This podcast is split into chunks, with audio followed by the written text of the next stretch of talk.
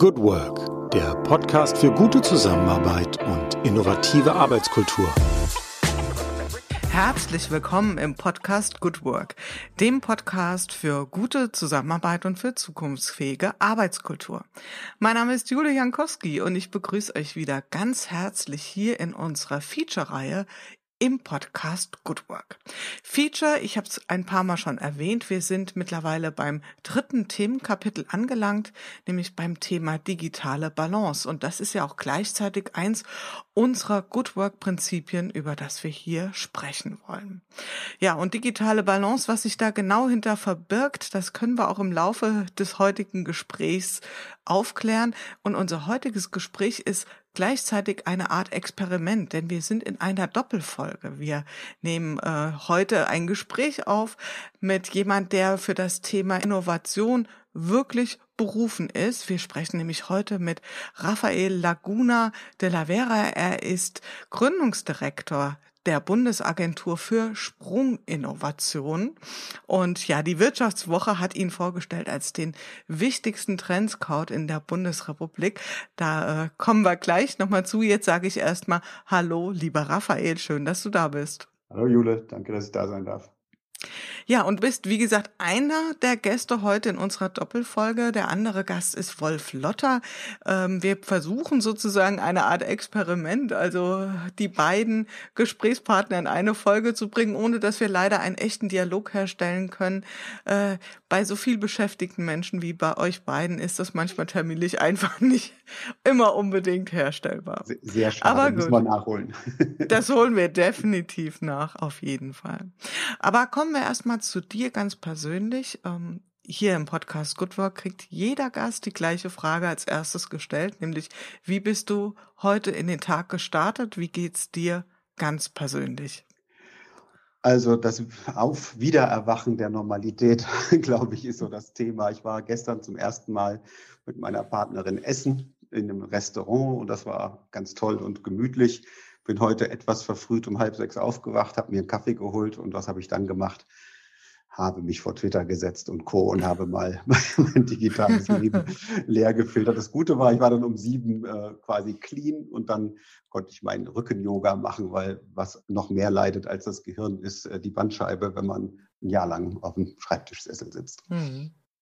Okay, da hast du schon so ein erstes Momentum des, äh, der digitalen Balance eingebracht, ja? Also gestartet äh, halbwegs digital und dann aber gleich einen äh, analogen Kontrapunkt ja, dazu voll gesetzt. Analog, mehr geht nicht. analog in den Rücken, wunderbar.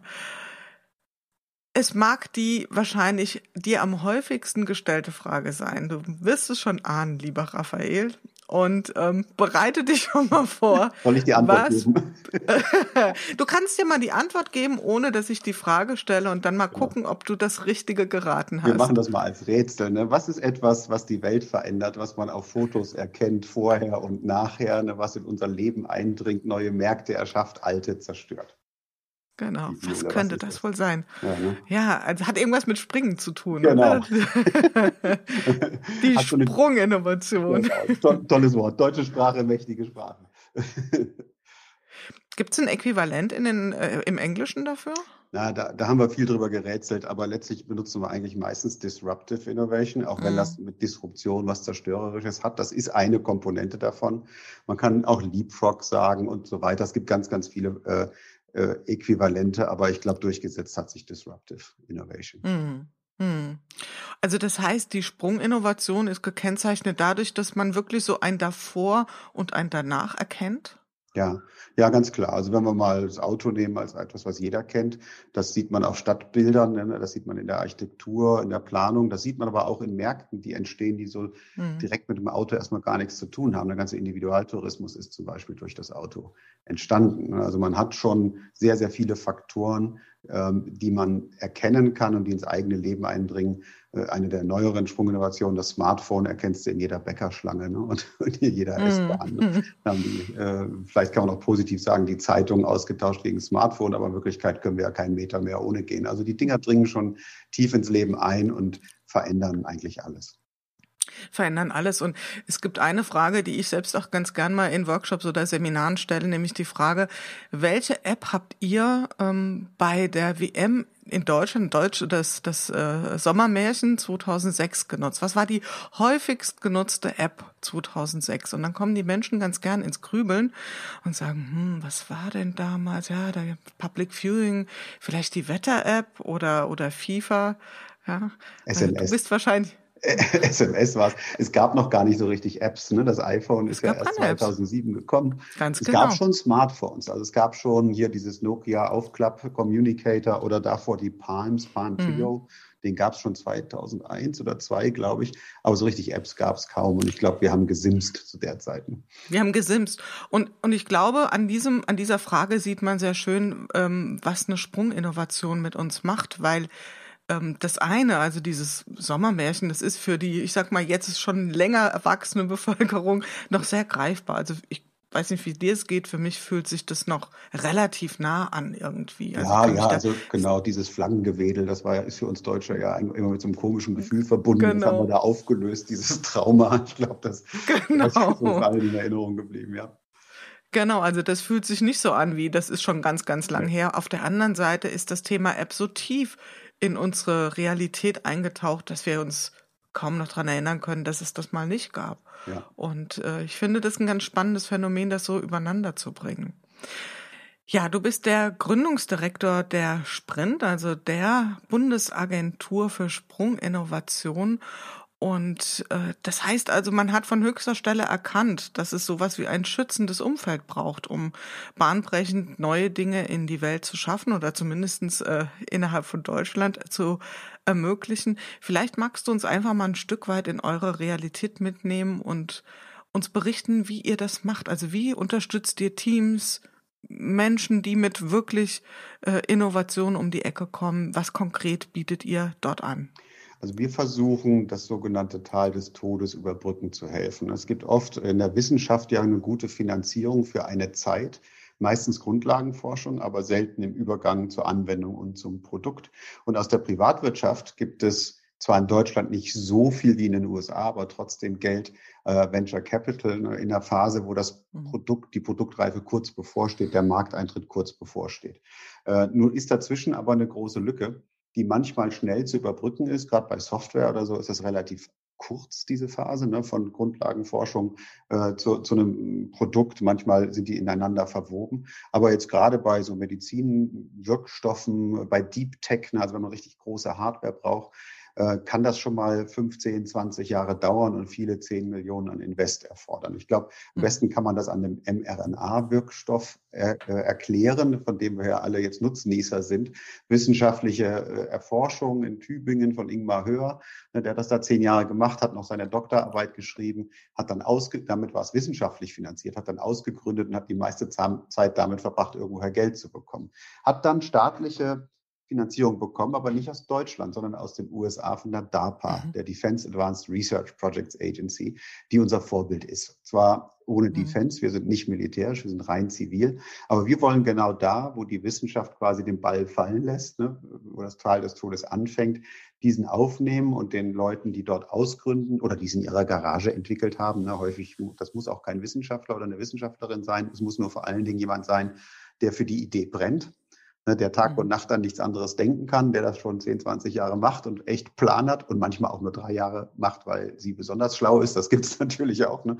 oder weil es so ein heißes Thema ist. Und denen wollen wir eine Umgebung geben, wo diese Idee zu, bis vor dem Markteintritt entwickelt werden kann, mhm. sodass dann die marktwirtschaftlichen Mechanismen wieder greifen können.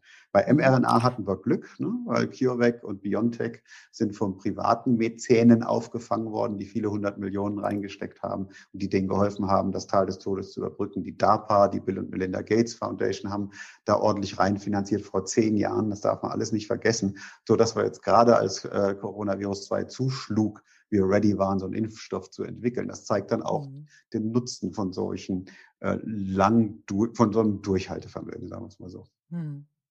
Also mit anderen Worten, ihr seht euch auch gar nicht unbedingt jetzt in Konkurrenz zum Beispiel äh, zu Venture Capital oder sonstigen äh, Veranstaltungen, sondern einfach nochmal eine Ergänzung. Noch Im, Im, Gegenteil, ja. eine, eine, eine sogar Verstärkung, ne? weil wir Phasen ja. finanzieren, die Venture Capital nicht finanzieren kann. Ne? Venture Capital muss auf den, äh, äh, muss auf den Return on Invest schauen. Da geht auch die Zeit ein in diese Funktion mhm. äh, und hat halt nicht so viel Zeit. Ne? Venture Capital kann nicht, kann nicht eine Entwicklung von 15, 20 Jahren überbrücken. Venture Capital hat mhm. im Grunde genommen einen Zyklus von fünf bis zehn Jahren maximal, lieber zwei oder drei.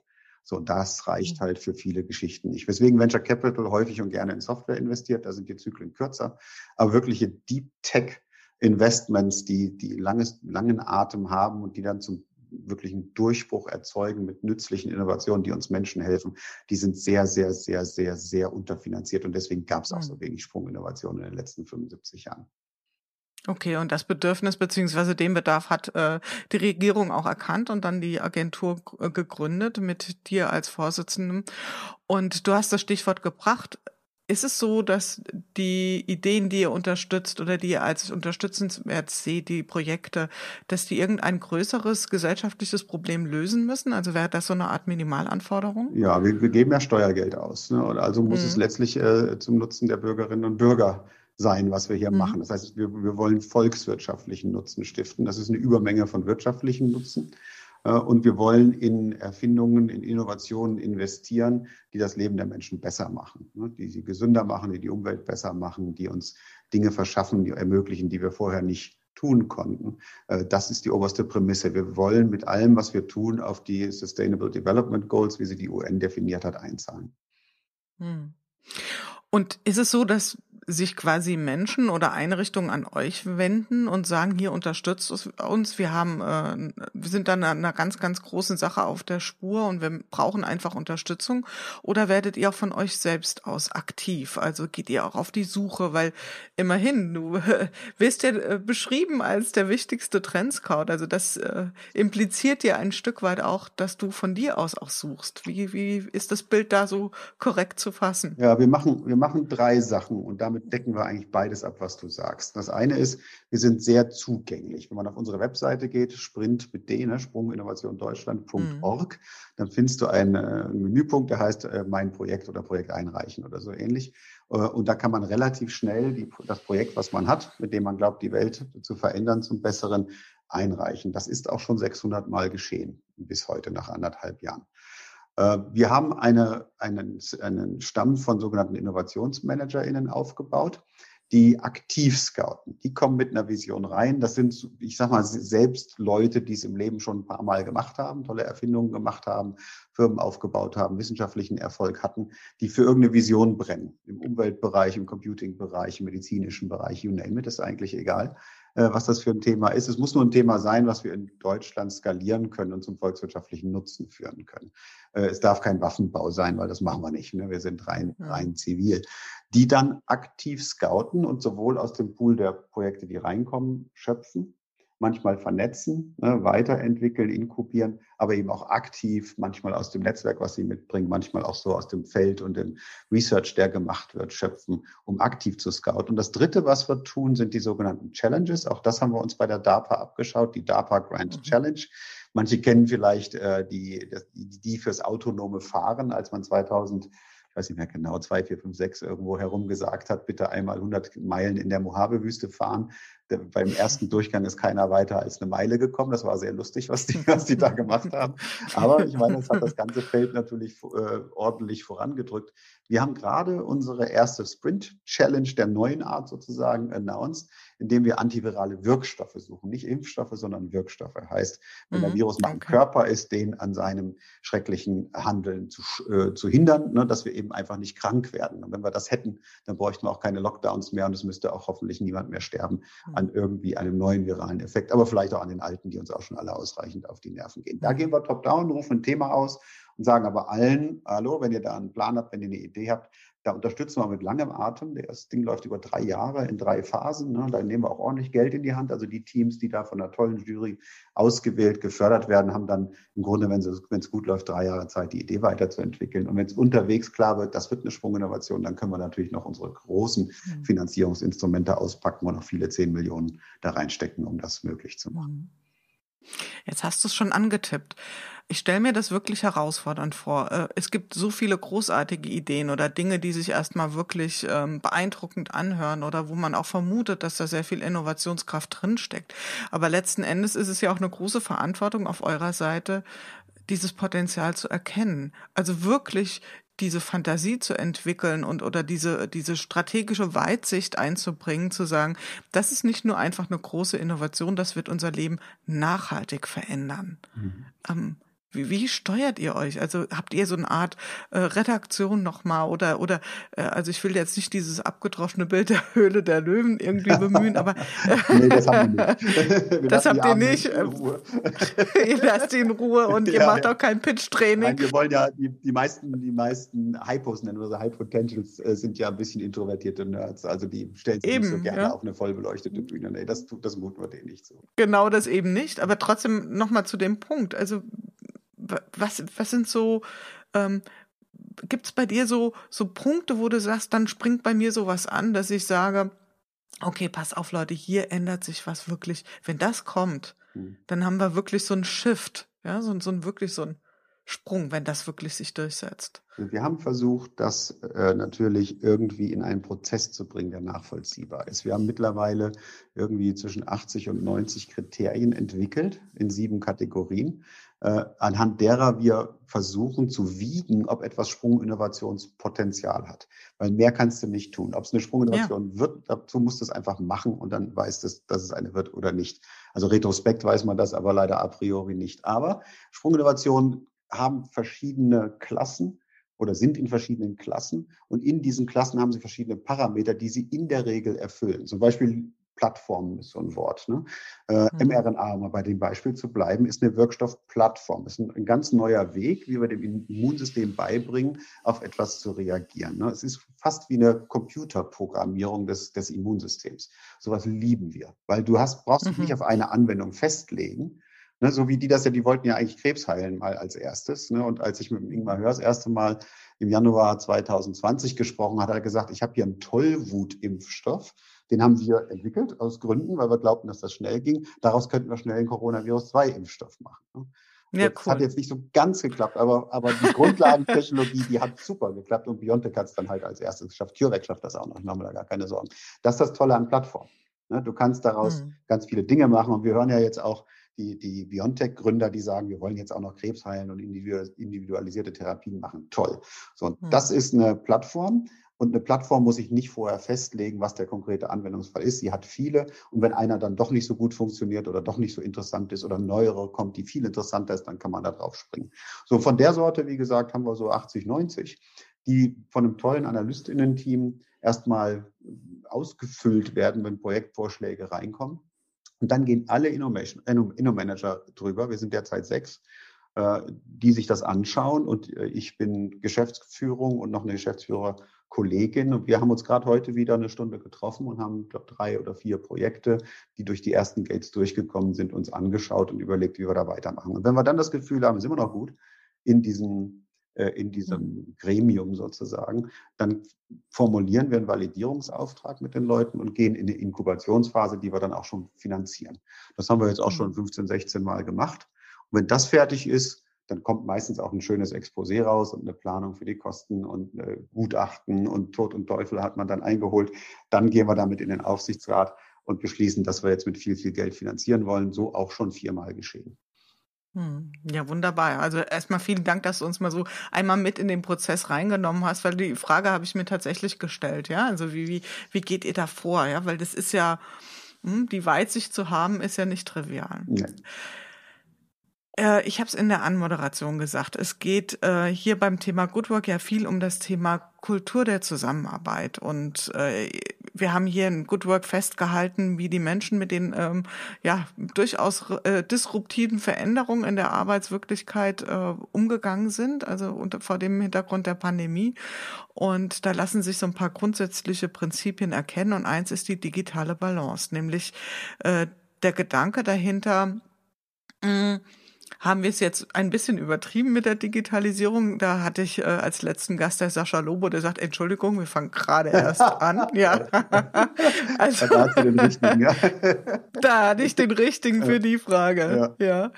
Aber was uns ja tatsächlich noch nicht so wirklich virtuos gelingt, ist der Umgang mit digitalen Medien. Und wenn ich eine ähm, einen Stressmoment hier mal zitieren darf, was nahezu alle sagen, dann ist es halt diese Aneinanderreihung von äh, digitalen ähm, Begegnungen äh, über Videokonferenzen letzten Endes, so wie wir auch. Es gibt das Stichwort Zoom-Fatigue.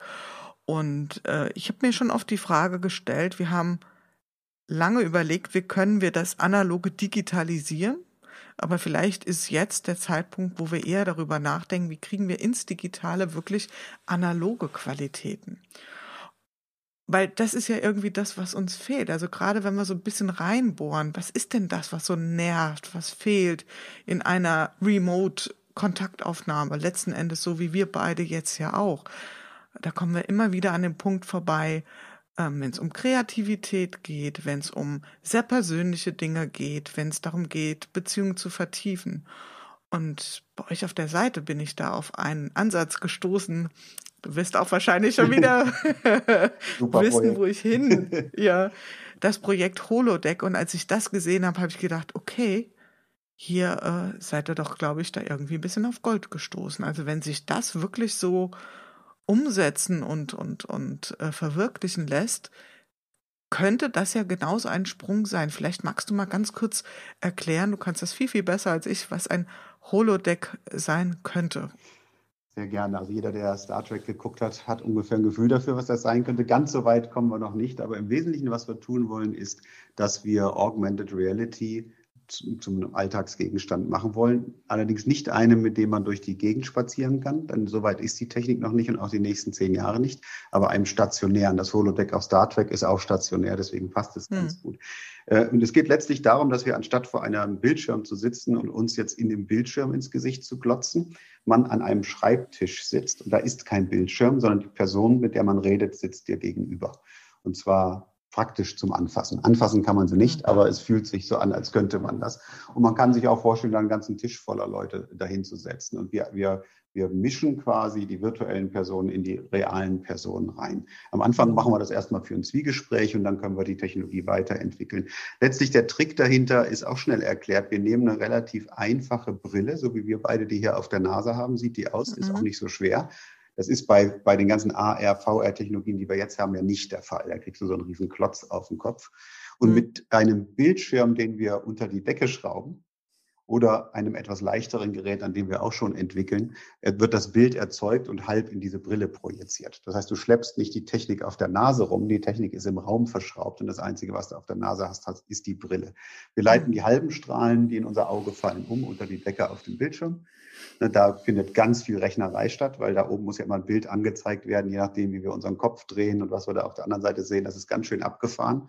Äh, viel KI-Zeug drin, ne? Head-Tracking, mhm. ne? Bilderkennung, ähm, you name it. Aber das können wir mit einer sehr hohen Auflösung und einem sehr hohen sogenannten Field of View, also mit einem großen Ausschnitt, wo wir die virtuellen mhm. Leute oder Dinge dann rein projizieren können. Das ist ein erster großer Schritt Richtung Holodeck und ein erster großer Schritt, Digitali Digitales zu analogisieren, weil wir es, uns in, weil wir es in unsere richtige Welt reinsetzen. Ich habe das eben genau. im Vorgespräch ja schon gesagt, ne, du hast vollkommen recht. Ich, und Sascha Lobo hat auch recht. Wir sind erst ganz am Anfang, weil wir uns im Augenblick ja mit den Geräten vollstellen und die dominieren. Ne, ein mhm. guter, eine gute Digitalisierung verschwindet, die siehst du gar nicht mehr. Ganz ja, genau. Also was wir ja eigentlich, genau. ne, was wir eigentlich wollen, ist, dass wir maximal so eine Brille aufhaben, mit der wir auch rumrennen können.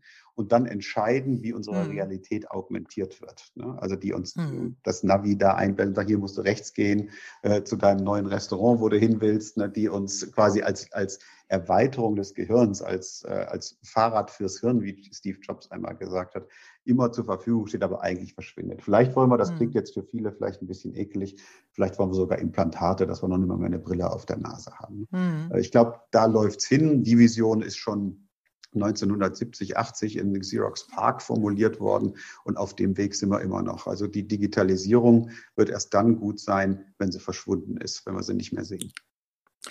Das, äh, da sprichst du mir aus dem Herzen und ich weiß, dass es bei einigen Hörerinnen und Hörern jetzt auch so ein kleines oder auch vielleicht mittelgroßes Störgefühl hervorrufen wird. Aber ich glaube, wenn wir an einem Punkt sind, wo wir eben nicht mehr spüren, dass wir digitalisieren, dass wir dann in einer Digitalität angekommen sind, wo wir eben virtuos zwischen den Zuständen hin und her wechseln können. Also dieses. Seamless und Grenzenlose. Und ich störe mich immer so ein bisschen an dieser Aussage, die also wahnsinnig bahnbrechend verkauft wird. Die Zukunft ist hybrid.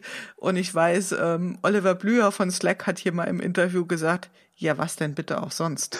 Ja, also was soll sie auch sonst ja, sein? Ja, gut, man kann ja sagen, es gibt nur noch Roboter, da gibt es keine Menschen mehr. ja, aber die nahe Zukunft, ehrlicherweise, das eine ist noch da und das dauert auch noch ein bisschen und das andere, ja. das wird auch nicht mehr weggehen. Also von daher, das ist ja jetzt keine ähm, philosophische Aussage, nee, die Zukunft ist hybrid. It's a fact already. genau, also das heißt, mit Holodeck seid ihr da tatsächlich schon auf dem Weg, ähm, so, so eine Grenze zu überwinden. Ja. ja. also die, die, die Zustände fluide zu gestalten, nennen ja. wir es mal so. Ja, ja, genau. Ja. Wir haben noch ein anderes Projekt, den Analogcomputer von Bernd Uhlmann, übrigens der Prototyp des Hypos, des High Potentials, ne? ähm, der auch einen ganz wichtigen Beitrag leistet, weil wir, wenn wir Computer verschwinden lassen wollen, wenn wir Implantate machen wollen, wenn wir leichte Brillen auf der Nase haben wollen, dann dürfen die nicht so viel Strom verbrauchen und müssen viel leistungsfähiger ja, genau. Deswegen brauchen wir ganz andere Architekturen als die jetzigen von Neumann und GPU-basierten, also auch von Neumann, äh, die auch schon 75 Jahre Jahre alt sind ne, und unsere Nase maximal zum Kochen bringen, wenn wir den Supercomputer da in die Brille bauen, mal davon abgesehen, dass der Akku so besonders lange halten wird. Also da gibt es auch viel zu tun und auch daran arbeiten. Mhm.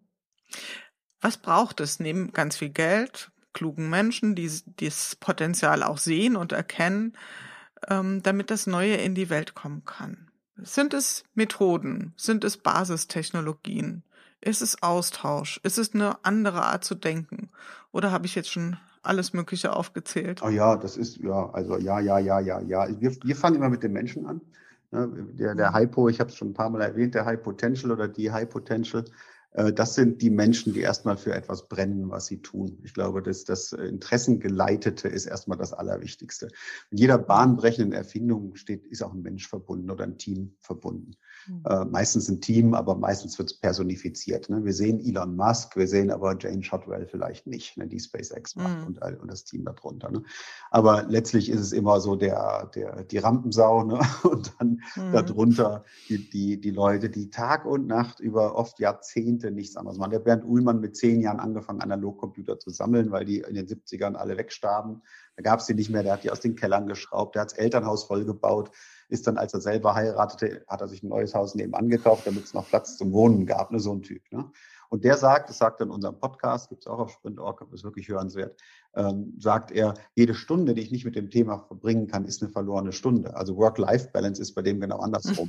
das ist irgendwie, ja, das, das passt. Ne? Das ist, genauso sind diese Typen und die kriegen eine große Erfüllung daraus. Und natürlich macht es wahnsinnig Spaß, mit denen zu arbeiten, da hinzugehen und zu sagen, pass mal auf, lieber Bernd, lass uns jetzt was bauen, damit du dich noch viel schneller entfalten kannst in der Sache. Und by the way, wir haben noch ein paar coole Leute, die genauso sind, die andere Schwerpunkte haben als du, die packen wir im Team und let's go. Also äh, machen. Ne? Also das Zweite ist neben den Hypos gibt nichts Gutes, außer man tut es. Ne? Erich Kästner, man muss es halt einfach machen. Und drittens, wir als Agentur versuchen, die, die Hindernisse aus dem Weg zu räumen, weil äh, natürlich, wenn man äh, staatliche Finanzierung benutzt, wenn man Steuergeld ausgibt, wird's verdammt träge. Ne, aus mhm. Gründen. Wir geben ja Steuergeld aus, deswegen muss man auch vorsichtig sein. Aber die Welt dreht sich weiter. Ne? Innovation hat keine Geduld. Ne? Sie, auch Innovatorinnen und Innovatoren erst recht nicht. Ne? Die brennen halt für ihre Sache. Ne? Die können überhaupt nicht warten. Das geht gar nicht. Wir müssen irgendwie Gas geben und da die Hürden wegräumen. Deswegen ich oft, am Anfang war es Scherz, jetzt ist es tödlicher Ernst, immer gesagt habe, die erste Sprunginnovation der Agentur für Sprunginnovation ist die Agentur für Sprunginnovation. Wir müssen die Werkzeuge entwickeln und von den Fesseln der Verwaltungsverfahren befreien. Das braucht höchste Aufmerksamkeit. Ne? Die mhm. Angela Merkel hat uns da sehr unterstützt mit ihrem Kabinett, aber hat selbst geflucht, wie lange das dauert, neulich vor einem Monat auf dem Wissenschaftsgipfel.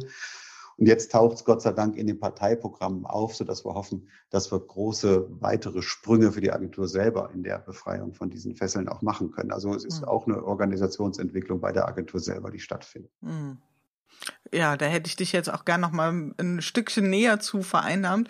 Also das heißt, um eure eigene Agilität, äh, da, da geht noch was? Oder ja. wahrscheinlich? also man kann ja nicht schnell genug sein. Ne? Also wenn man mit den DARPA-Leuten redet, die DARPA ist ja so ein bisschen unser Vorbild, ne? die, die Defense Advanced mhm. Research Projects Agency, die ist zwar teilweise militärisch, aber wenn man genauer hinschaut, gar nicht so sehr. 95 Prozent derer Innovation Manager, die nennen die Program Manager, ist nicht militärisch. Und wir haben ein Interview mit dem Dan Wattendorf, das ist ein Program Manager von der DARPA gewesen, der das Geld in CureVac und BioNTech und Moderna gesteckt hat, auch hörenswert. Ne?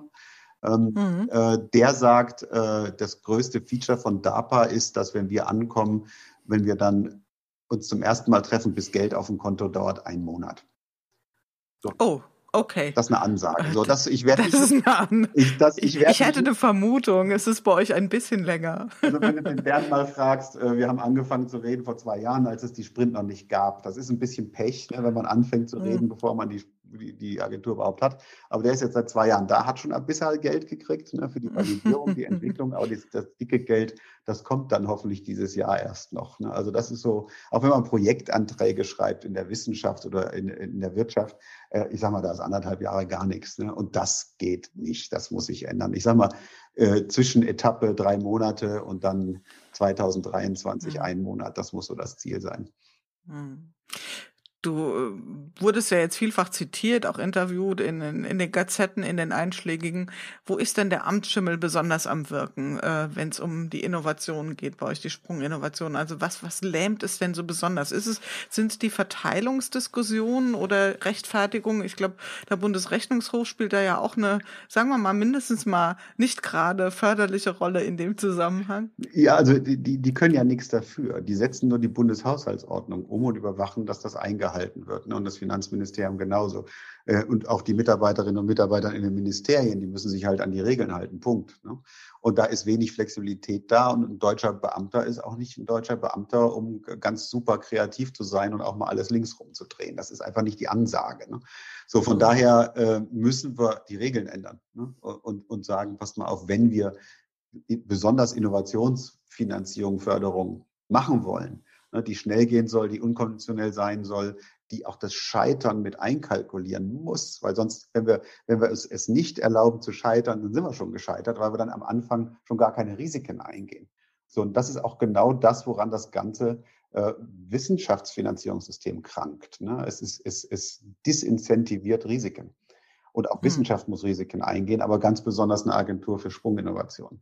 Also müssen wir die, die Regeln für diese Institution dahingehend ändern, dass diese Kontrollmechanismen, äh, diese Double- und Triple-Checks, dieses Micromanagement äh, nicht mehr stattfindet sondern dass eine Motivierung hm. für das, für das kluge Eingehen von Risiken stattfindet. Niemand will scheitern, ne, aber wer nicht das Risiko des Scheitern, Scheiterns eingeht, der wird auch nichts Großes erreichen. So, das muss man, das muss man damit einplanen. Das geht, wir haben als Land, als Staat, als Regierung, als Souverän das in der Hand, viele dieser Regeln zu ändern. Und wir müssen vielleicht auch noch ein bisschen was auf der EU-Ebene tun, weil wenn es dann um die technische Umsetzung der Geldflüsse geht, dann kann einem auch schon mal EU-Recht in den Weg kommen. Insbesondere das Beihilfe- und Vergaberecht, was äh, davon geprägt ist, mhm. was einen daran hindert, ohne globale Ausschreibungen größere Aufträge zu vergeben. Das ist aber bei Innovation Quatsch, weil man hat nicht so viele, die es machen kann. Es gibt zwar solche direkten Vergabeverfahren, die macht aber keiner, weil damit die Person, die es macht, ein Riesenrisiko eingeht. Und wie gesagt, dafür sind deutsche Beamte nicht da, große Risiken einzugehen. Also das zu ändern, und das haben wir auch konkret niedergeschrieben, wir haben auch konkrete Vorschläge, wie wir das machen wollen. Das, das ist jetzt der nächste Schritt da. Mhm. Klingt ja auch ein Stück weit nach einem, ähm, ja, das, was man auch sonst in der Organisationswelt diskutiert, ein Thema der Kulturveränderung. Das musste in Unternehmen genauso machen. Ne? Also ich, ich ja, höre genau. häufig die ganzen Innovationsbemühungen in Unternehmen. Ne? Da, da war äh, übrigens auch ein schöner Artikel im Handelsblatt, wo ich auch zu interviewt worden bin. Ne? Und die, die haben genau dasselbe Problem. Ne? Also wenn man da nicht same, sagt, same, ja. same thing, hier hast du fünf Jahre Budget, geht am besten möglichst weit weg vom Headquarter, wo euch keiner seht, ne? und kommt Mhm. wieder, wenn was funktioniert und wir schauen inzwischen nicht hin. Und nach fünf Jahren kommen wir und wehe, da hat nichts funktioniert, dann gibt es einen auf die Nuss und eigentlich erwarten wir euch früher. Ne? Aber dann Mhm. Finger weg. Ne? Das schafft fast kein Konzern. Das schafft fast Mhm. kein Unternehmen. Ne? Selbst wenn wie eine BMW das mal macht mit den Elektroautos, ne? das haben sie weit weg von München nach Leipzig gesetzt, haben ein neues Team da aufgebaut, ne? aber dann kroch das Headquarter langsam von München nach Leipzig und hat das letztlich alles gekillt, ne? obwohl die wirklich wirklich gut voraus waren. Und jetzt ist BMW wieder ein bisschen hinten dran. Das ist sehr traurig. Ne? Aber das ist ein ganz, ganz typischer Fall, äh, wie man es nicht macht. Und das ist im Bund so und das ist in Konzernen so. Und ich glaube, prinzipiell ist da kein großer Unterschied. Hm, könnte ich mir auch vorstellen. Und äh, also man kennt ja auch dieses Phänomen. Ich weiß nicht, ob das bei BMW explizit jetzt auch so war, aber ich kenne es aus äh, großen Organisationen, dass dann auch so eine gewisse Neidkultur dann auch entsteht. Ja, da sind dann die, die Freaks, die dürfen sich dann auf der grünen Wiese ausprobieren und die machen die coolen Themen. Und so richtig guckt man gar nicht dahinter, was gemacht wird. Und ähm, dann wird da schon ein Stück weit auch gegengearbeitet. Ja, und, und vor allen Dingen, wenn die Erfolg hätten, dann würden sie ja vielleicht beweisen, dass man es selber nicht richtig gemacht hat. Also besonders bei Ja. diesem äh, Verbrenner gegen Elektroauto. Ne? Die, die Verbrenner, Mhm. die Benzin im Blut Menschen haben natürlich immer gesagt, ein Elektroauto kann nicht funktionieren. Geht nicht. Geht nicht, weil Gründe, ne, und ist auch nicht umweltfreundlich und da, da, da, da. So, wenn die dann ankommen und es geht und das beweisen, ne, deswegen, wenn man dann die Frösche an den Job setzt, den Plan zu machen, den Teich auszutrocknen, dann kommt auch genau das raus. Ne? Genau. Dem Labrador sagen, pass mal gut auf die Wurst genau, auf. also Das bitte Wurst, so. Wurstlager anlegen. ja. Okay. Also es krankt an den gleichen Dingen, ob jetzt in der, in der privatwirtschaftlich organisierten Organisationswelt oder äh, in den Behörden. Und ähm, du selbst bist ja Unternehmer. Ähm, hast du dir es leichter vorgestellt? Äh, das sozusagen an entscheidender Stelle Dinge beeinflussen zu können, dass sagt, ah, wenn ich König von Deutschland wäre, Genau, dann, dann- König der Innovation, jetzt bist du's und Ja. äh, äh, Ja, ist es also- so leicht oder schwer, wie du dachtest? Du, jeder, jedem Anfang wohnt ein Zauber inne und vor allen Ja. Dingen muss man ein gutes äh, Pfund Naivität mitbringen, sonst wird man ja nicht machen. ne? Also wenn man Würdest uns es gesagt hätte, wie das mit den Kindergroßziehen so ist, dann wären wir als Dann Menschheit schon lange ausgestorben. Ne? genau. Also man hat keine Genau. Ahnung und das ist auch gut so. Also ich hatte keine Ahnung äh, und das war auch gut so.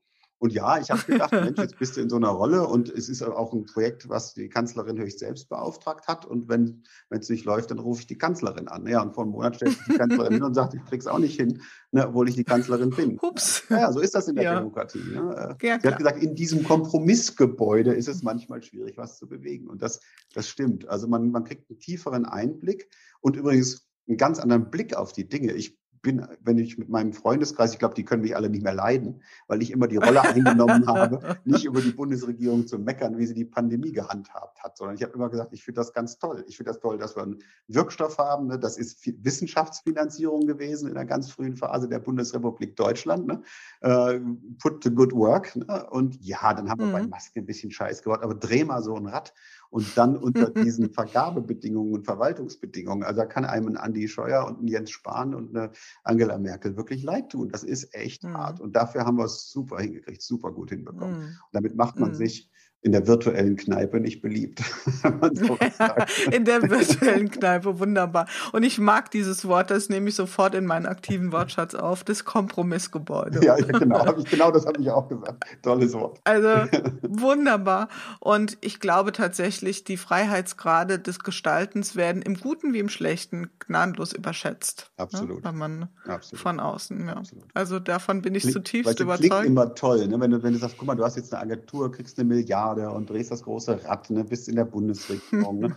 und so weiter. Ja, aber das ist äh, eine äußerst komplizierte Konstruktion und damit Bewegung aufzunehmen, ist wirklich anstrengend. Äh, also, ich sag mal, trotzdem ist es cool.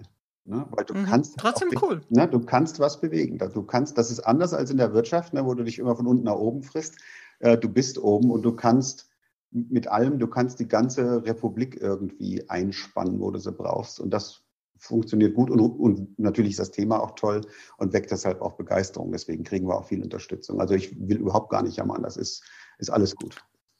Ich glaube, das ist gut angekommen, aber ich fand das Bild jetzt auch schön. Erst verzaubert am Anfang, jedem Anfang wohnt ein Zauber in, dann ein bisschen verhext und äh, ja, jetzt genießt du ein Stück weit die Magie und es wird ja auch spannend sein, wie du dann mal irgendwann auf diese Zeit zurückschaust und äh, was du sagst.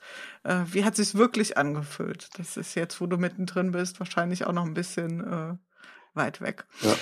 Ich frage ähm, zum Ende unseres Gesprächs, ich frage die Menschen immer, was lest ihr, was hört ihr, was schaut ihr euch an, um euch wach zu halten, informiert, inspiriert?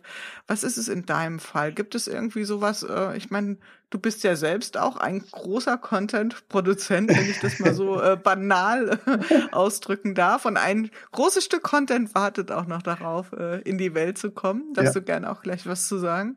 Aber was konsumierst du sozusagen an Inhalten? Oder was würdest du uns vielleicht auch ans Herz legen? Ja, also, also ganz oben bin ich Sachbuch- und Science-Fiction-Mensch, würde ich sagen, plus Arno Schmidt, der mich mein Leben lang begleitet hat. Also das ist äh, mhm. quasi die literarische Seite von mir.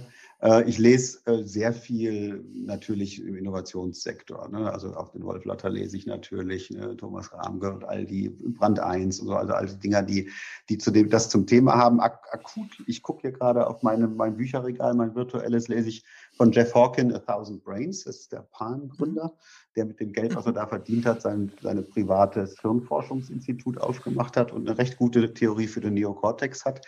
Ich habe gerade als letztes davor das äh, Ingmar Hörbuch gelesen. Ne, der, der mhm. Mann, der das Impfen neu erfand, ne, weil ich absolut fasziniert mhm. bin von dem, was der Ingmar da geschafft hat. Und jetzt gerade auch in diesem Kontext des Scheiterns und Erfolghabens, und jetzt ist er wieder gescheitert. Ne, äh, das finde ich, äh, und er wird wieder Erfolg haben. Das ist so Teil, Teil des Dramas. Ähm, ja, und parallel, du hast es angedeutet, schreibe ich ein Buch mit dem Thomas Rahmke zusammen mit dem Titel, du wirst es nicht raten. Lass mich überlegen. Hm. Sprunginnovation. Wahnsinn. yeah. Wo ich das ganze Thema mal aufarbeite, aber auch sehr viel, weil ich sehr viel eben nachdenke über, was sind eigentlich Innovationen, die man will und welche will man nicht, was ist gute, was ist schlechte Innovation, leben wir überhaupt in innovativen Zeiten oder nicht, ne? wie bringt man Innovation in die Welt, darüber haben wir gesprochen und äh, da ich von der tiefsten Überzeugung getragen bin, dass man die Probleme der Menschheit nur mit besserer Innovation lösen kann, dass man die Probleme, die Technologie macht, nur mit besserer Technologie lösen kann. Ne? Dass Technologien durch am Anfang immer einen dreckigen Zyklus haben und dann sauber werden. Das ist übrigens auch die Antwort auf die Digitalisierungsprobleme. Wir sind in der dreckigen Phase der Digitalisierung. Ne, Social Media und so wie das jetzt ist, ist furchtbar, furchtbar. Ja, und wir müssen saubere Technologien entwickeln. Ähm, das ist so der Kontext des Buches, was dann Ende August im Econ Verlag rauskommt. Wunderbar. Also ich nehme daraus, wir üben noch. Ja, wir sind noch mitten in der Übungsphase und da riecht es echt nach Schweiß und manchmal auch nach Blut. Nicht genau. so schön. Ja, genau, nach okay. allem, nach allem, nach menschlichem. Nach allem, was nicht so schön ist. und das halt okay. halt virtuell, nicht? Also das ist ja wirklich so. Ne? Wir schwimmen durch eine Social Media Kloake. Und äh, das mhm. muss sich ändern. Es ist schon ein tolles Werkzeug auf der einen Seite, das man nicht missen möchte, aber wir müssen, wir müssen das verbessern und wir müssen dann in die saubere Phase kommen damit. Ja, es ist sehr mächtig auf jeden Fall. Gibt es irgendeine Frage, wo du sagst, das sollten jetzt Menschen, die an entscheidender Stelle sind, äh, Innovation zu ermöglichen, so wegweisende Fragen in Richtung Zukunft? Gibt es da so eine, wo du sagst, die Frage würde ich mir immer stellen als Innovator, als Mensch, der Innovation ermöglicht? Ich würde, also ich glaube, ich würde es noch, noch eine Ebene philosophischer machen. Ich würde sagen, äh, wenn man mal äh, in der Position ist, wo man solche Entscheidungen fällt, dann hat man ja schon einen guten Teil seines Lebens irgendwie gelebt, ne, ist wahrscheinlich auch wirtschaftlich nicht mehr ganz so am Anschlag abhängig und so weiter. Dann sollte man sich überlegen, womit man den Rest seines Lebens eigentlich verbringen möchte. Ne. Und äh, ich würde empfehlen, sich darauf zu konzentrieren, äh, Innovationen zu ermöglichen, die das Leben der Menschen besser machen, das größtmögliche Glück für die größtmögliche Anzahl von Leuten produzieren. Das muss unsere Aufgabe sein. Innovation hat unser Leben immer besser gemacht. Die letzten 200, 250 Jahre Technologieentwicklung haben uns gesünder gemacht, lassen uns länger leben in sauberer Luft, ne, in, in, in, besser gebildet, ne, mit einer höheren Chancengleichheit. Das können wir sehen. Ne. All diese düsteren Vorhersagen von Global 2000 aus 1980 oder sowas, die sind alle nicht eingetreten. Aber das ist keineswegs selbstverständlich. Ne. Auch der Wohlstand, den wir haben, ist keineswegs selbstverständlich. Dass Leute in Gummibooten sitzen und fast äh, häufig ertrinken im Mittelmeer, ist nicht notwendig, wenn diese Leute den Wohlstand vor Ort finden. Die haben keinen Bock, ihre Heimat zu verlassen, hat eigentlich niemand. Mhm. Wir müssen die, wir müssen den Wohlstand dahin bringen. Und äh, sich darauf zu konzentrieren, einfach Maslows Bedürfnispyramide von unten nach oben für alle auf der Welt. Wenn man sich daran orientiert, ich glaube, dann hat man einen guten moralischen Kompass und dann sollte man alles darauf anlegen, das zu ermöglichen. Mhm. Wunderbar. Lieber Raphael, ich würde sagen, das war ein tipptopp Schlusswort, ein echtes Credo zum Ende. Ich danke dir ganz herzlich für das wirklich schöne Gespräch mit dir und dass du uns einmal so durch, dein, durch deine Prozesse mitgenommen hast, auch deine Gedankenwelt auf das Thema Innovation und Sprunginnovation. Und äh, ich wünsche dir persönlich alles Gute und beim nächsten Mal machen wir das Gespräch zu dritt mit dem lieben Wolf Lotter und äh, darauf freue ich mich schon jetzt. Hat mir sehr viel Spaß gemacht, Jule, vielen Dank und das machen wir.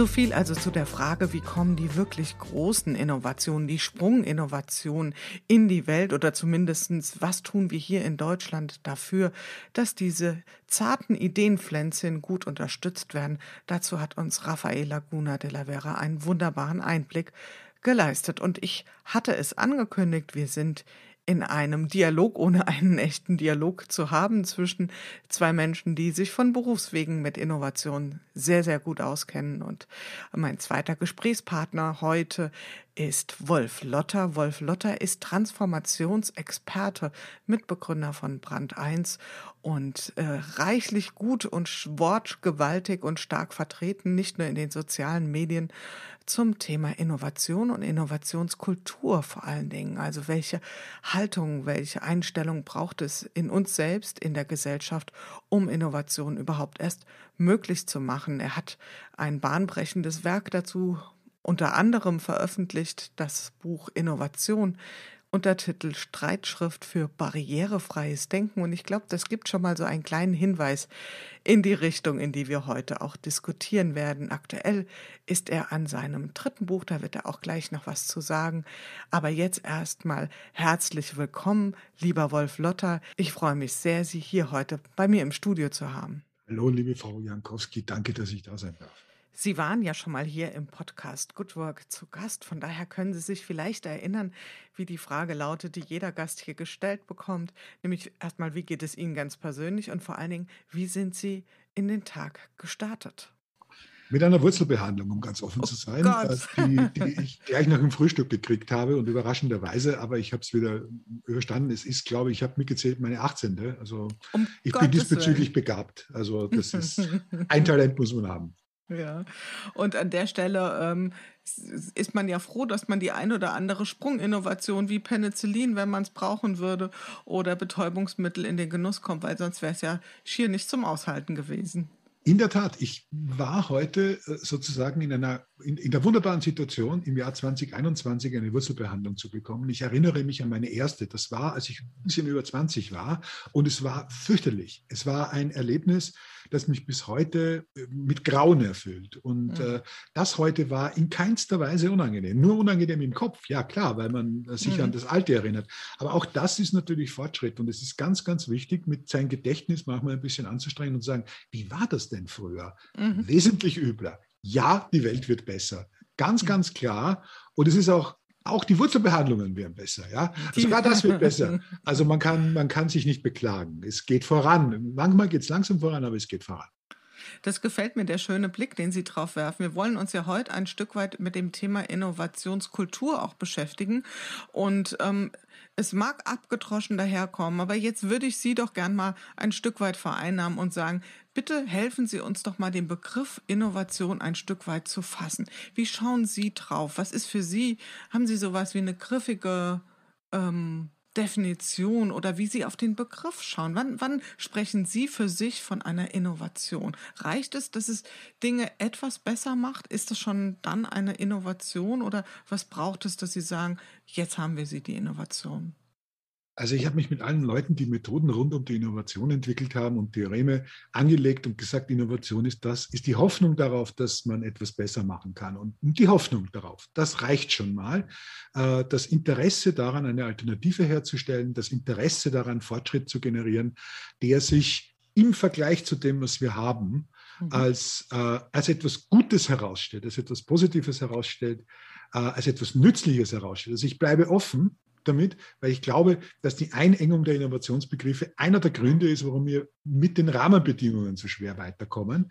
Also wenn man einen Prozess zu stark formalisiert, dann sind wir sehr, sehr schnell im Optimieren und das ist es mhm. nicht. Ja, es mhm. geht eben nicht darum, sozusagen so weiterzumachen wie bisher, sondern es geht immer darum, dass man sagt, ich mache einen Raum auf und es ist wirklich ein neuer Raum und hier fängt die Innovation an. Eine neue mhm. Hoffnung, eine neue Welt und das kann alles sein. Eine mhm. Technologie, eine, eine, eine Wissenschaft, eine, eine Weltvorstellung, eine Sicht auf Welt, Art, die Art und Weise, wie wir mit Menschen umgehen und arbeiten. Also es ist sehr, sehr viel. Kulturell und sozial ist die Grundlage. Technologie ist sozusagen nur durchsetzbar und interessant, wenn die Kultur und das Soziale vorher da sind und uns diese mhm. Barrieren wegräumen, damit wir dahin kommen. Mhm. Ja, finde ich ganz schön, dass Sie da auch nochmal diese Dichotomie, die ja manche Innovationsforscher auch aufräumen oder aufbauen, dass sie sagen, es gibt die inkrementellen Innovationen, also die kleinschrittigen und auf der anderen Seite die Disruption, wonach wir ja äh, allenthalben laut gerufen haben. Vor anderthalb Jahren mit der Pandemie hatten wir die eine oder andere Disruption da, et voilà.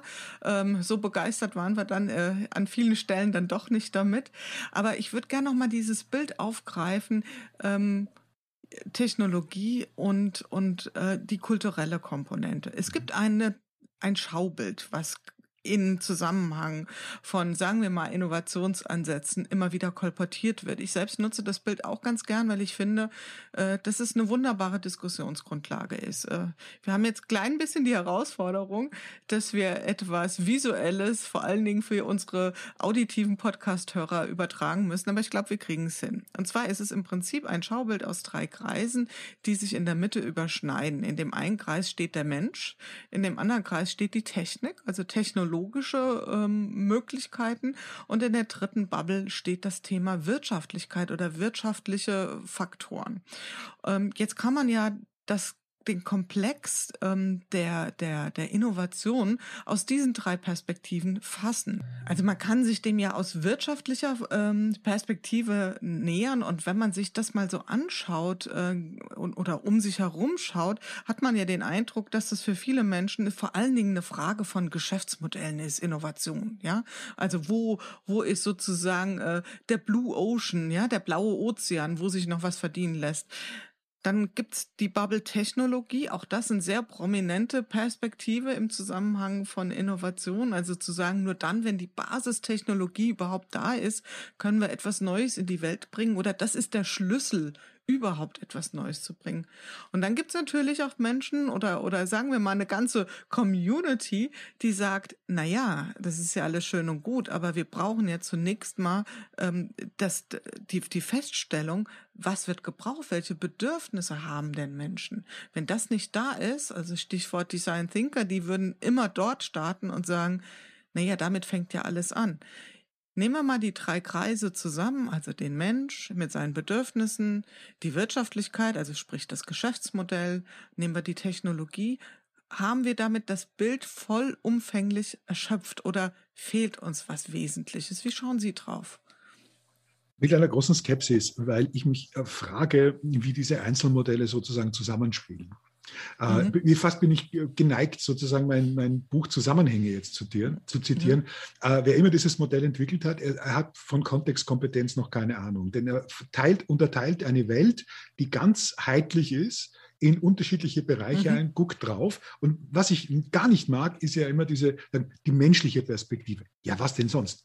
Es ist ja nicht die Perspektive des Wellensittichs, die uns dazu bringt, äh, äh eine Technologie zu erkennen oder nicht zu erkennen oder die Nützlichkeit zu erkennen. Und auch das gilt natürlich auch für die Ökonomie. Also ich bin jetzt nicht dazu, dafür, dafür, dass man das alles vermanscht, ja, aber dieses Zerlegen, und das ist meine Sichtweise und das ist eure Sichtweise und das ist die ökonomische Sichtweise, ist Teil des Innovationsproblems mhm. Äh, weil es letzten Endes äh, dazu führt, dass wir einen Kampf führen, der völlig sinnlos ist und, und, und wo wir uns auch aufreiben. Natürlich mhm. ist Wirtschaftlichkeit ein wichtiger Faktor, wobei Wirtschaftlichkeit ein sehr dehnbarer Begriff ist. Geht bei der Wirtschaftlichkeit darum, 25 Prozent Profit zu machen oder überhaupt was mhm. zu verdienen, damit man dann investieren kann und weitermachen kann.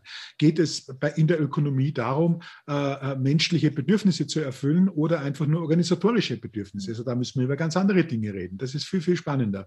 Und ist die Technik sozusagen nicht immer auch dann überhaupt überhaupt wahrnehmbar, wenn äh, sie äh, einem breiten aktuellen kulturellen und sozialen Bedürfnis folgen kann.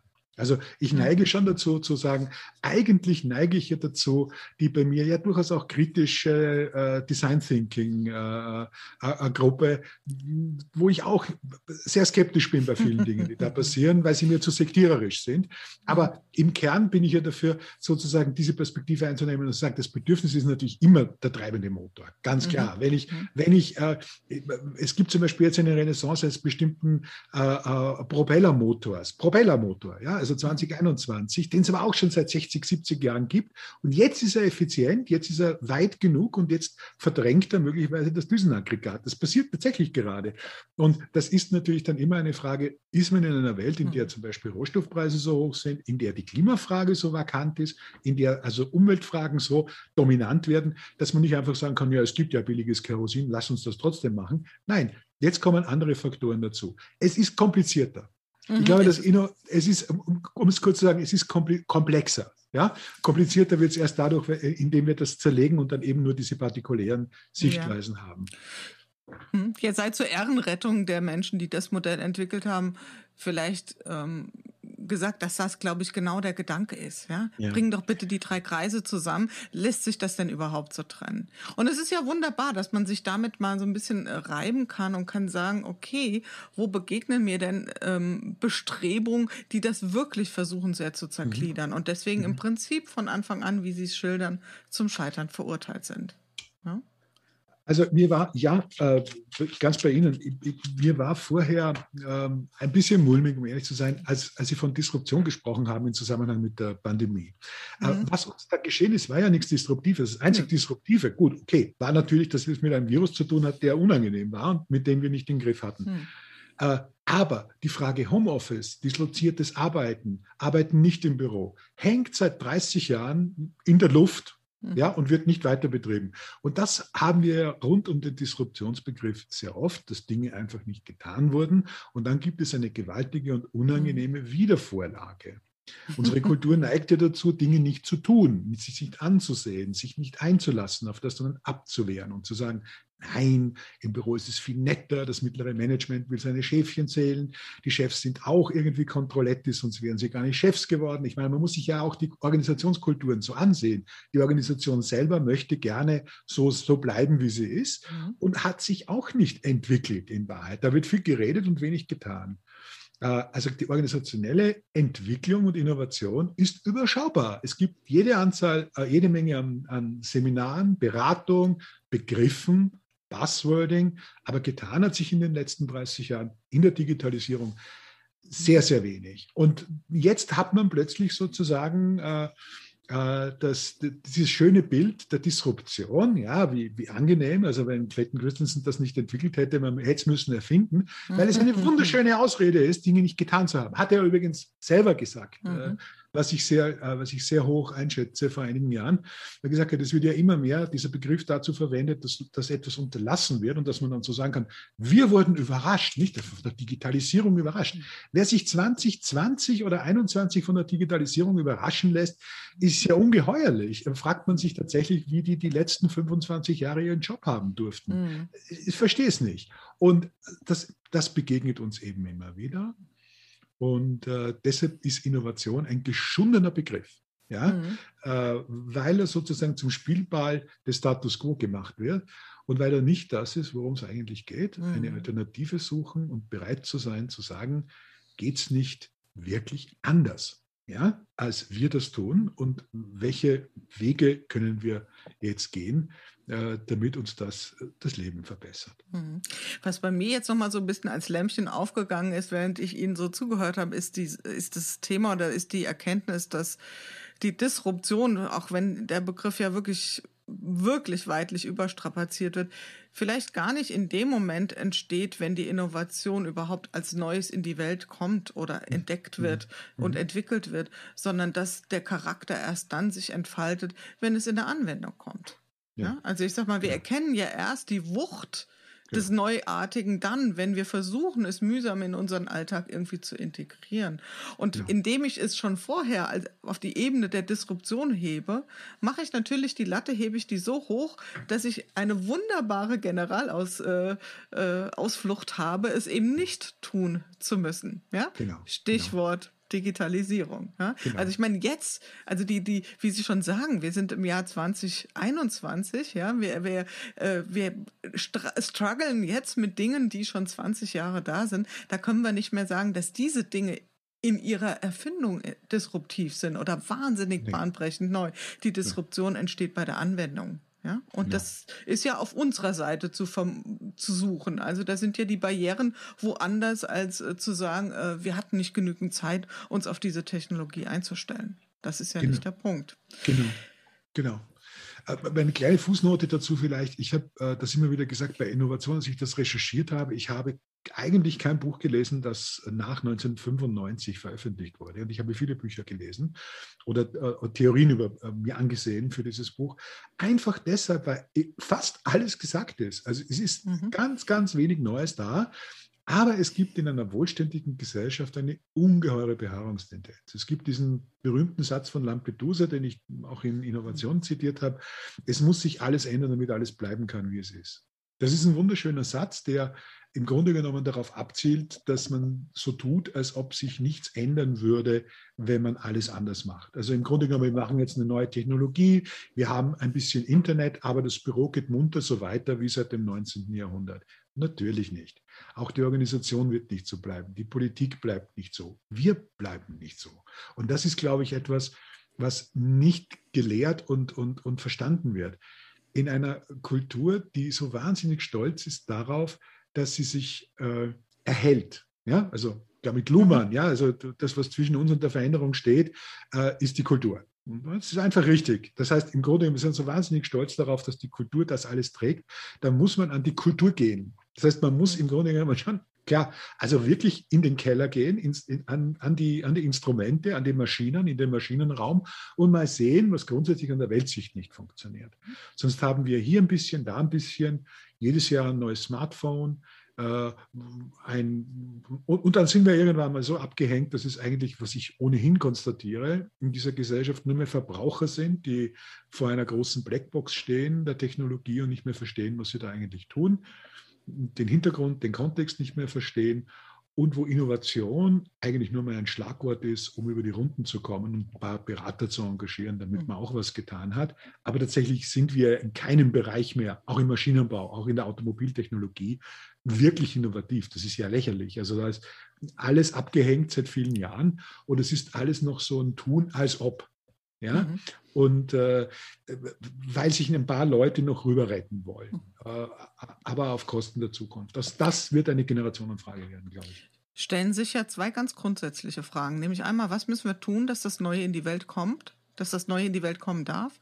Und mhm. die andere Frage ist, was tun wir, dass es eben nicht in die Welt kommen kann? Ja, wir tun ja eine ganze Menge offensichtlich. Und ich würde Sie ganz gern äh, auch ein Stück weit einladen. Wir, wir beide haben ja das Vergnügen, uns in verschiedenen Bühnen auch mal auszutauschen, was ich sehr genieße. Und wir arbeiten da ja öfter auch mit diesen vier Systemebenen. Also man kann das Ganze ja betrachten, ohne jetzt da wieder zu stark differenzieren zu wollen, sondern einfach mal so als kleine äh, ähm, Sortierungsfunktion auf individueller Ebene. Also was heißt das für den einzelnen Mensch? Wir können das auf einer Teamebene diskutieren ja, beim Thema Innovation ist die Frage, ob das die richtige Systemebene ist, aber ich biete es einfach mal an. Ähm, wir können das in, organisationell begreifen oder eben auf gesellschaftlicher Ebene. Und wenn wir uns diese vier Systemebenen so mal ein bisschen anschauen, würde ich gern mit Ihnen mal so, so diese Tour d'Horizon machen. Was müssen wir tun, damit das Neue in die Welt kommt?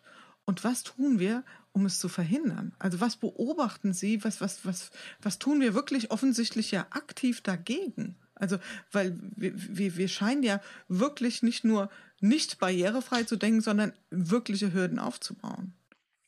Wenn ich von hinten anfangen darf, also vom Großen ja. ins Kleine gehe, sozusagen, oder ins Wesentliche, hätte ich fast mhm. gesagt, würde ich gerne von der Organisation zum Selbst gehen, zur Person. Mhm. Mhm. Die Organisation, so wie wir sie kennen, die industrielle Organisation, ist eine Organisation, deren Zweck es ist, den Status quo zu wahren. Das ist so. Das ist eine mhm. Bestandsorganisation. Äh, sonst brauche ich keine Organisation. Ich brauche keine Organisation dafür, dass ich was verändern will. Ich brauche eine Organisation, um etwas zu erhalten. Das heißt, das allererste, muss ich, dass ich mal überlegen muss, ist, ist denn die Formation, die Organisation, so wie wir sie kennen, etwas, was tatsächlich noch brauchbar ist in einer Netzwerkgesellschaft, in der sich die Dinge schnell ändern, in der man in Projekten arbeitet und in Projekten denkt und wo die kleinen und großen Schritte der Veränderung die Normalität ausmachen, weil wir die Dinge einfach sehen heute mhm. oder sehen können. Also es ist das allererste. Ist es richtig, sozusagen diesen Filter des Gehäuses stahlhartes Gehäuse nach Weber mhm. überhaupt noch drüber zu halten, damit die Dinge dort geschützt ablaufen können. Und das ist schon so. Also mhm. man merkt den Unterschied. Ich habe in meiner Lebenszeit den Unterschied zwischen Organisationen und Firmen innen und außen nie so stark empfunden wie heute, weil er einfach enorm groß ist, weil man dicht macht. Also das ist mhm. wirklich tatsächlich so, man bunkert sich ein und die Organisationen glauben sozusagen überwintern zu können. Dabei glaubt man, ich glaube, dass es eher eine Gruft ist und kein, kein Bunker mhm. äh, und, und man da nicht mehr rauskommt. Also die Organisation muss sich grundsätzlich ändern, öffnen, dynamisieren. Die muss in der Lage sein, mhm. sehr, sehr viel stärker zu lernen und sehr viel klarer zu sagen, ich verzichte darauf, auf diesen Erhaltungszustand äh, einzugehen, sondern wage es einfach, die Dinge wirklich über den Haufen mhm. zu werfen und sich damit auch selber aufzulösen, zum Teil. Ist ja, ja? Ist ja im Prinzip so ein bisschen ähm, eins der Good Work-Prinzipien, by the way. Sie wissen ja, ich habe äh, aus dem, was in den ersten 100 Folgen gekommen ist, fünf äh, der Corona-Chronik, fünf Good Work-Prinzipien versucht rauszukondensieren und eins davon sind flexible Strukturen, was ja mhm. auf den ersten ja. Blick ein Oxymoron ist. Und das, was Sie ja. beschreiben, ist ja genau, genau. das. Das genau. ist genau die Balance. Genau. Et voilà, wie genau. kriegen wir es zusammen? Genau. Ja, wie kriegen genau. wir die, die schützende Struktur, die sich genau. über vielleicht Jahrzehnte als notwendig, äh, als, als hilfreich erwiesen hat. Genau. Was davon brauchen wir noch? Genau. Was aber hinreichend flexibel, reagibel ist vor allen Dingen, in, in einer Art und Weise dynamisch, um auf das Geschehen reagieren zu können. Ja? Und wie, wie krieg, hm? Entschuldigung. großer Irrtum, dass das unverbindlich wäre oder total hm, hm, offen. Nein, überhaupt nicht. Also was wir heute brauchen, sind ganz klare, nachvollziehbare Regeln. Ja? Mhm. Regeln, äh, und das meine ich auch so, nachvollziehbares Recht, nachvollziehbares Steuerrecht, nachvollziehbares Sozialrecht, nachvollziehbare Verträge, nachvollziehbare Strukturen, Verständlichkeit im Umgang mit Komplexität. Das ist möglich. Man tut nur so, als ob es nicht möglich ist. Es ist sogar mhm. geboten mhm. und notwendig. Und wenn das passiert, und da gehören dann auch verschiedene Dinge dazu, für mich zum Beispiel auch immer das Grundeinkommen, weil ich sage, es muss eine Grundsicherung geben, es muss eine Grundsicherung auch im Sozialen geben, bei der Rentenversicherung, bei der Krankenversicherung. Also all diese Dinge müssen eigentlich gesichert sein und dann kann man eigentlich auf diesen, auf diesem Bereich aufbauend dynamischer leben. Wenn man das nicht hat, ist die Verunsicherung immer diese, diese Zugkraft zu sagen, ich kann ja alles verlieren, viel zu groß. Mhm. Äh, und, und das ist, glaube ich, eines unserer Probleme. Das System ist überholt. Das industrielle Einheitssystem ist vollständig überholt, kracht zusammen an allen Stellen und wir tun immer noch so, als ob es Zukunft hätte. Das ist irrsinnig. So, also die großen gesellschaftlichen Strukturen müssten radikal geändert werden. Das Zweite ist, dann kommen wir zum Team. Das Team ändert sich sozusagen durch diese Strukturen oder die Gruppen und Gemeinschaften ändern sich durch diese Strukturen. Aber, um auf den Nukleus zu kommen, all das geht nur dann, wenn Menschen bereit sind, sich selbst auch so zu exponieren, wenn sie sagen, ich weiß, wie es besser geht, auch gegen Mehrheiten, auch gegen Kolleginnen und Kollegen, auch gegen Gemeinschaften, auch gegen das Team ja, mhm. dass ich versuche, das durchzusetzen. Also Eigensinn ist immer die mhm. Grundlage jeder Veränderung. Und zwar im positivsten Sinn. Nicht Starrsinn, aber Eigensinn. Eigensinn. Das heißt, die Erkenntnis, dass man äh, etwas verstanden hat, was man gerne mit anderen teilen möchte, was man auch durchsetzen möchte, was man verständlich machen möchte, was man erklären und nützlich machen und erschließen könnte. Mhm. Das ist Innovation. Das ist soziale Innovation, wenn Menschen denken und das anbieten mhm. und mit anderen teilen. Und ich glaube, das ist etwas ganz Wunderbares, weil das Mittlere, die Frage, was sagt das Team dazu? Ich sage das ist völlig wurscht. Ich möchte das Wort Team schon gar nicht mehr hören, weil Team ist so ein, ich sage, das ist die allwissende Müllhalde, die aber gar nichts weiß. Man mhm. schmeißt alles rein, was man selber nicht lösen kann. Selbstbestimmung braucht Selbstverantwortung, braucht Menschen, die in der Lage sind, natürlich mit anderen zu mhm. kooperieren. Das ist ja vollkommen klar. Ja, das ist ja auch kein Widerspruch. Im Gegenteil. Wenn man Leute hat, die eigensinnig sind und die Strukturen verändern wollen, mhm. die äh, sich Strukturen überlegen wollen, die flexibler sind, beispielsweise so bewegliche Strukturen, mhm. wie Sie so schön gesagt haben, das äh, ergibt sich von selbst, weil es eine mhm. Notwendigkeit ist, in diesem Erneuern von, äh, von Sichtweisen und, und von Welt. Mhm. Dann ist ja das Team sozusagen nur wie, nur in Anführungszeichen, wie die erste Ableitung dessen, was auf individueller Ebene passiert. Dann sind wir im Prinzip ja auch bei dem Gedanken der Schlüsselqualifikation. Ja, und wenn ich genau. dann ja mal auf den, auf den, auf das Individuum schaue und, und schaue, wie die meisten gerade großen äh, Organisationen gestrickt sind, dann ist ja da, geht es ja ganz, ganz viel um soziale Passung. Ja, also das genau. ist ja eigentlich, genau. sagen wir mal, so die, die, äh, die äh, organisationelle Mimikrie, die ich da brauchte, um überhaupt überleben zu können, ja, mich in, das System reinpassen zu können. Und das steht ja diametral gegenüber dem Thema, was Sie als Eigensinn bezeichnen. Man hört allenthalben, ich habe da immer so ein bisschen, hm, ich weiß auch nicht, ich habe da so ein leichtes Störgefühl bei dem Wort Mut im Kontext von Innovation. Ja. Ist wahrscheinlich auch wieder eine Frage, wie man den Begriff fasst. Aber was sind es sonst? Was sagen Sie? Was, was, wo, wo müssen wir so anpacken? Wo müssen wir hinschauen? Was, was brauchen wir als, als Schlüsselqualifikation, wenn wir sagen, ähm, verdammt Leute, wir haben hier einen ganz schönen Gap in unserem, in ja. unserer Gesellschaft. Wir müssen hier nicht nur einen kleinen Schritt nach vorne machen, kommen wir gleich noch zu, sondern vielleicht einen richtigen Sprung. Was sind was sind Qualifikationen? Was sehen Sie da wirklich auf zutiefst persönlicher Ebene? Also ich, glaub, ich glaube sehr, sehr, sehr, sehr stark daran, dass es, dass es sozusagen das humanistische Prinzip des Verstehen Wollens und Erklären Könnens braucht. Und das zweite und ganz wesentlich ist strategisches Denken. Und da gehört jetzt ein ganzes Set dazu. Hm. Da gehört der Mut dazu, etwas durchzusetzen. Äh, da gehört aber auch Geduld dazu. Ja, mhm. und zwar diese, diese, das ist, klingt jetzt so widersprüchlich, aber beides gehört dazu, also auch die Kraft nicht zu verlieren, die Ausdauer mhm, zu haben. Total. Denn die Widerstände sind erheblich. Und je wohlständiger mhm. wir sind, desto träger wird diese Gesellschaft und desto widerständiger wird mhm. sie gegen jede Veränderung. Und deshalb ist es, und man kann sich nicht umgekehrt wünschen, die Not sozusagen, es wäre auch absurd, ja. Mhm. Not macht erfinderisch, ja, aber Not ist auch Not, ja.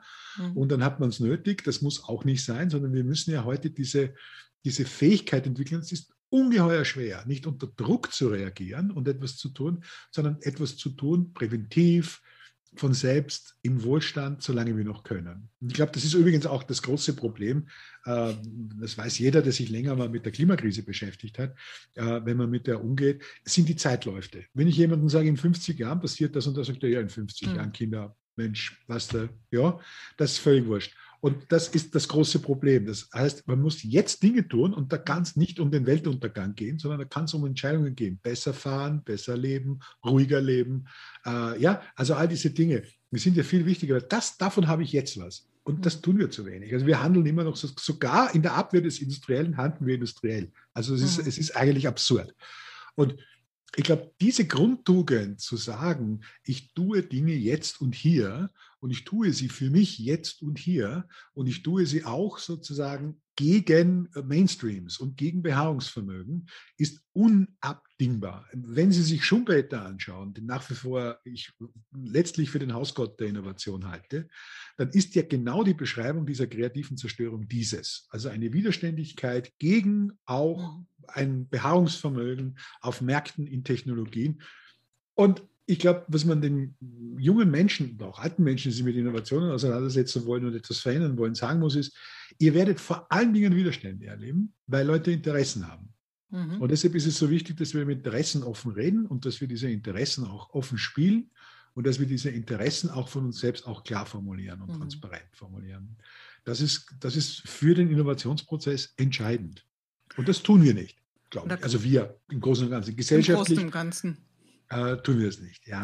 Und da Weil, kann man ja bei kann man ja bei sich selbst schon anfangen. Also ich meine, genau. inwieweit bin ich mit den bin ich bereit, die eigenen inneren Wahrheiten zu verabschieden, genau. ja, und genau. äh, und dann mich über meine eigenen Hindernisse zu zu genau. hinweg zu bewegen. Das ist ja schon genau. äh, genau. der schwierigste. Punkt erstmal für viele. Ja, da brauche ich noch gar nicht so sehr über äußere Hürden äh, nachdenken und zu sagen, ähm, genau. jetzt ist es nur eine Frage, wie wie real ist es? Ähm, darüber nachzudenken, präventiv innovativ zu sein. Wir brauchen diese Kräfte und die mhm. gibt es auch in jeder Gesellschaft, das wissen wir. Mhm. Ähm, aber wie, wie äh, schauen Sie da so auf das Menschenbild? Ist es in jedem angelegt, ähm, sich auch in Zeiten des Wohlstandes, also dann, wenn der Kittel nicht brennt, dann, wenn Herr Kotter nicht mit seinem Sense of Urgence um die Ecke kommen kann, sich dann äh, unbequeme Fragen zu stellen? Ist es in uns drin oder müssen wir realistischerweise konstatieren,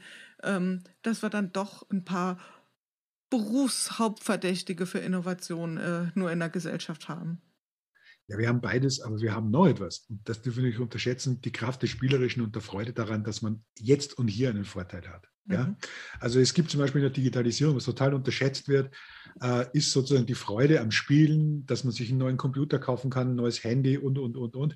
All diese Dinge tragen natürlich auch mhm. dazu bei, auch wenn sie nicht genügen, um zu verstehen, wie diese Blackbox der äh, Technologie geöffnet wird und dass man das auch selbst bestimmt, was wichtig ist. Aber das ist der erste Schritt, einfach einen spielerischen Umgang damit. Mhm. Ich erinnere mich noch, ich bin schon so alt, ich erinnere mich noch an die Zeit, äh, als Homecomputer über uns kamen. Und das war cool. In dem Moment, wo der Homecomputer kam, mhm. hatte das Ding nicht mehr diesen Science-Fiction-Charakter, sondern stand im Wohnzimmer, ersetzte den Fernseher, das Fernsehprogramm.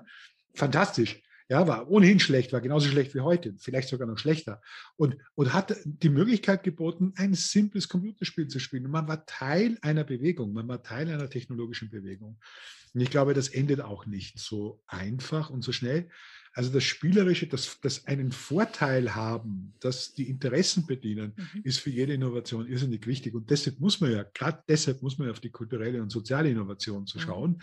weil technologische Innovation, dass mir da jemand das Angebot macht, oh, ich habe jetzt einen Quantencomputer, das ist eine schöne Sache, aber was kann ich damit machen?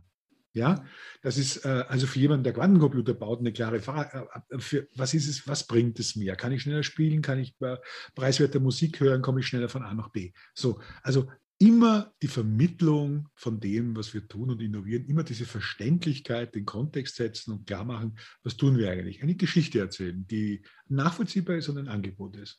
Ja, und die auch Lust macht. Also äh, genau. äh, ein freudvolles genau. äh, Momentum schafft. Genau. Und nicht nur genau. auf den Schwingen äh, des Verzichts und äh, de, de, genau. des schmerzhaften genau. Veränderungsprozesses genau. daherkommt. Dann steigen die Leute aus. Okay. Genau. Ja, genau. sehr schön. Zum Schluss unseres Gesprächs. Wir haben es schon mal ein bisschen angedeutet. Sie sagten, wir sind eigentlich ja nicht nur so ein ganz klein bisschen hinten dran. Wir haben ja so richtig ein paar Klassen einfach mal äh, extra Runden gedreht. Und ähm, wenn wir jetzt noch unser Abitur in Sachen Innovation äh, machen wollen, um mal bei dem Bild zu bleiben, ähm, da braucht es aber ganz schön viel Nachhilfe. Also mit anderen Worten, wir müssen jetzt richtig springen als Gesellschaft hier. Ja. Ähm, ja. Was hilft uns da raus, Herr Lotter? Äh, Sprunginnovation im kulturellen und sozialen Innovationsfeld halte ich für eine wahnsinnig wichtige Geschichte. Und genau das brauchen wir auch, sonst verlieren wir sozusagen den Touch total zwischen denen, die, die für die die Innovation da ist und die Technologie gemacht wird. Was uns raushilft, ist im Grunde genommen die rasche Entscheidung, dass diese Welt uns gehört und dass wir mhm. mit selbstbestimmt sind. Also in Wirklichkeit ist es eine politische Antwort wenn in einer wohlständigen Gesellschaft die Leute sehen, dass ihre Freiräume eingeschränkt werden, dann gibt es zwei Reaktionsmöglichkeiten. Sie passen sich noch stärker an. In einer Einheitsgesellschaft passen sie sich noch stärker an. Und dann haben sie irgendwann mal tatsächlich totalitäre Systeme. Das, das, da muss man gar nichts dafür tun, das muss man gar nichts wollen. Das machen die Leute, nicht die Führungskräfte. Ja? Mhm. Äh, wenn sie sich hinlegen und sagen, okay, organisiert uns und alles ist gut. Oder umgekehrt, indem man sozusagen die Freiräume, die man schon gewonnen hat, in den letzten Jahrzehnten nicht aufgeben will, sondern ausbauen möchte, darüber entscheiden, wo man arbeitet, wie man arbeitet, wozu man das einsetzt, welchen Nutzen das stiftet und welches Interesse man zum Beispiel an Technologie hat. Das ist nur ein Beispiel. Das entscheidet man selbst. Und äh, das bedeutet wiederum sozusagen eher einen Bruch mit den Machtverhältnissen und den Vorstellungen von, von oben und unten als eine Veränderung der Technologie an sich. Ja, Sie können mit jeder Technologie Leute im Grunde genommen zu sehr guten Untertanen machen. Das sehen mhm. wir ja auch in den, nicht nur in den Überwachungstechnologien, sondern auch in den Unterhaltungstechnologien. Ja, es ist schon was dran, sozusagen am Blendungszusammenhang der alten Frankfurter Schule. Da ist schon, da steckt schon Musik drin, ja. Äh, aber das, dafür sind wir selbst verantwortlich. Also, wenn wir den Anschluss nicht äh, wenn wir den Anschluss nicht vollständig verlieren wollen, das ist das Wesentliche. Und wenn wir wirklich springen wollen als Gesellschaft und als Individuen, dann müssen wir mehr Selbstverantwortung und mehr Selbstbestimmung ins Leben bringen. Mhm. Das ist das Entscheidende. Die große Innovation sind wir selbst. Das ist das tatsächlich, worum es im 21. Jahrhundert geht. Und wenn man sich zurücklegt und zurücksehnt und so sagt, der Staat soll das für mich machen, die soll, das, das soll das Management für mich erledigen, dann äh, überfordern wir alle damit äh, und schaden uns selbst. Da sind wir geschult darin, das ist die alte Kultur. Äh, und mit der muss man brechen. Also Ungehorsam ist äh, eine ganz wunderbare, äh, ganz wunderbare Anlaufstelle für Innovationen, immer gewesen. Ja, und da schließt sich der Kreis, lieber Herr Lotter, zum Thema Sprunginnovationen, über die wir ja hier im ersten Teil der Podcast-Folge mit Raphael Laguna de la Vera gesprochen haben. Und äh, an Sie persönlich, Herr Lotter, vielen herzlichen Dank auch, dass Sie erneut im Podcast Good Work dabei waren und dass wir mit Ihnen gleichzeitig die Folge oder die Serien der digitalen Balance beschließen konnten. Für Sie und für uns wünsche ich Ihnen, dass wir weiterhin ganz viel von Ihnen zu sehen, zu lesen und zu hören bekommen. Und persönlich natürlich alles Gute für Sie. Vielen Dank.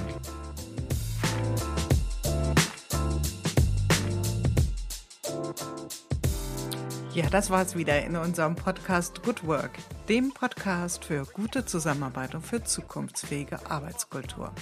Wir schauen ganz genau hin, was gerade passiert in unserer Arbeitswirklichkeit und welche Form von Arbeitszukunft wir jetzt gerade in diesem Moment gestalten. Wenn euch das interessiert, das Thema, wenn euch die Art der Gespräche gefallen, schaltet wieder ein. Es gibt noch eine ganze Reihe von neuen spannenden Gesprächspartnern und von vielen Folgen, die wir hier in dieser Serie produzieren werden. Bis dahin, passt gut auf euch auf, eure Julia Jakowski.